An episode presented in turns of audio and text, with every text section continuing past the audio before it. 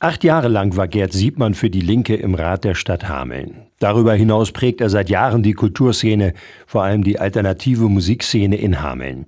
Jetzt hat er angekündigt, sein Ratsmandat vorzeitig niederzulegen und auch Hameln zu verlassen. Mitte des Jahres wird er seinen Lebensmittelpunkt dann endgültig nach Fulda verlegen, der Liebe wegen.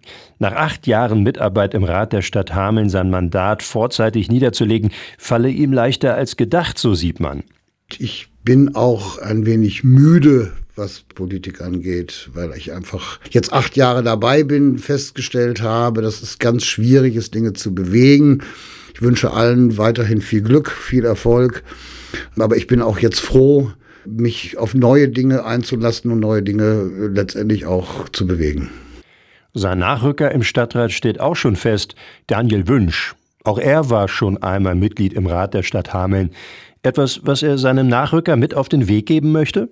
Ja, auf jeden Fall. Also ich finde, Daniel und ich, wir haben ja mehrere Jahre, waren ja schon mehrere Jahre im Rat, sich nicht entmutigen lassen und einfach auch konsequent linke Politik zu machen. In welcher Konstellation auch immer, das überlasse ich ihm natürlich selbstverständlich, das ist seine Entscheidung. Aber wirklich einfach, ja, es ist nicht einfach ganz klar zu sagen, es wird, es ist keine einfache Aufgabe. Und wir haben mit Gerd Siebmann nicht nur über seine Arbeit im Rat und sein vorzeitiges Ausscheiden aus dem Rat der Stadt Hameln gesprochen. Gerd Siebmann hat jahrelang die Kulturszene und dort vor allem die alternative Musikszene in der Rattenfingerstadt geprägt. Eines der Highlights, für das Siebmann maßgeblich verantwortlich ist, das Paddy Rock Festival.